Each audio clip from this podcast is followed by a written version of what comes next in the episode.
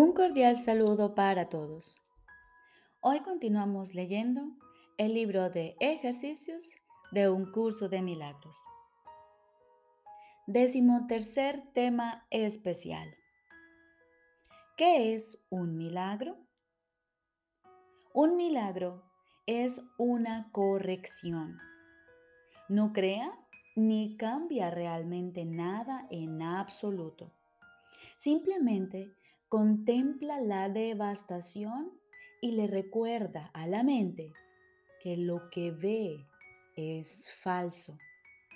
Corrige el error, mas no intenta ir más allá de la percepción ni exceder la función del perdón.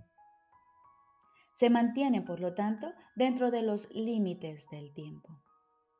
No obstante, allana el camino para el retorno de la intemporalidad y para el despertar del amor, pues el miedo no puede sino desvanecerse ante el benevolente remedio que el milagro trae consigo.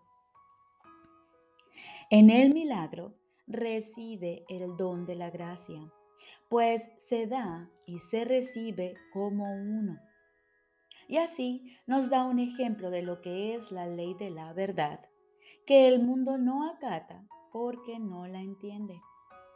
El milagro invierte la percepción que antes estaba al revés y de esta manera pone fin a las extrañas distorsiones que ésta manifestaba. Ahora la percepción se ha vuelto receptiva a la verdad.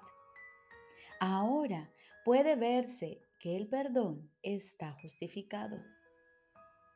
El perdón es la morada de los milagros.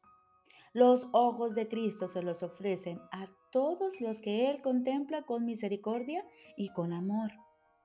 La percepción queda corregida ante su vista y aquello cuyo propósito era maldecir tiene ahora el de bendecir. Cada azucena de perdón le ofrece al mundo el silencioso milagro del amor y cada una de ellas se deposita ante la palabra de Dios, en el altar universal al Creador y a la creación, a la luz de la perfecta pureza y de la dicha infinita.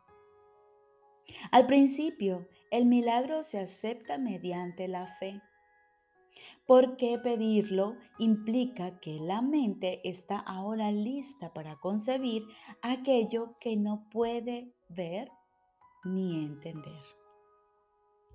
No obstante, la fe convocará a sus testigos para demostrar que aquello en lo que se basa realmente existe.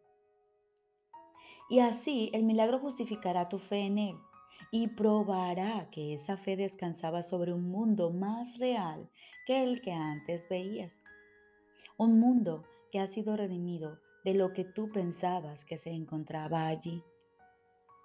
Los milagros son como gotas de lluvia regeneradora que caen del cielo sobre un mundo árido y polvoriento, al cual criaturas hambrientas y sedientas vienen a morir.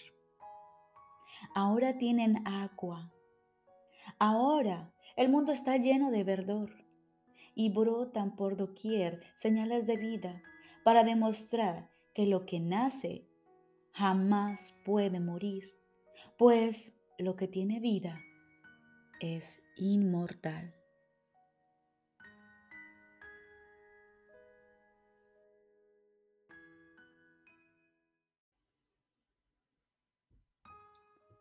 Lección número 349.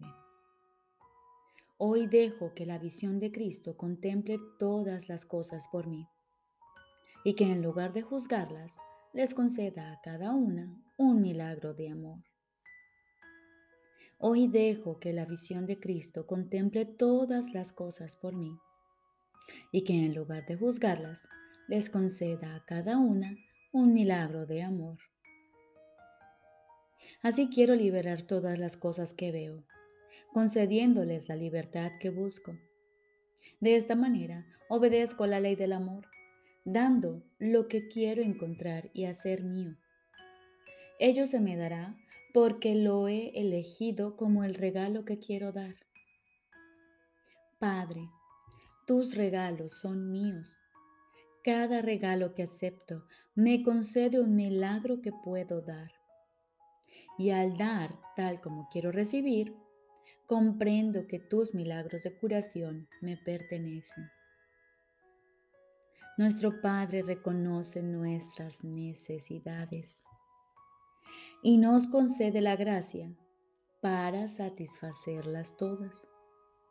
Y así confiamos en que Él nos enviará milagros para bendecir al mundo y sanar nuestras mentes según regresamos a Él. Y hoy nos quedamos con este pensamiento. Nuestro Padre conoce todas nuestras necesidades.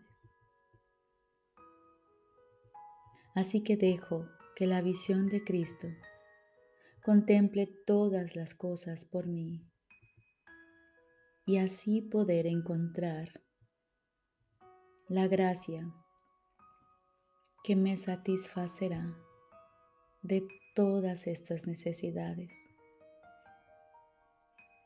Aquietamos nuestra mente hoy y en silencio escuchamos la voz de nuestro Padre. Estoy seguro de que Él te hablará y de que tú le oirás.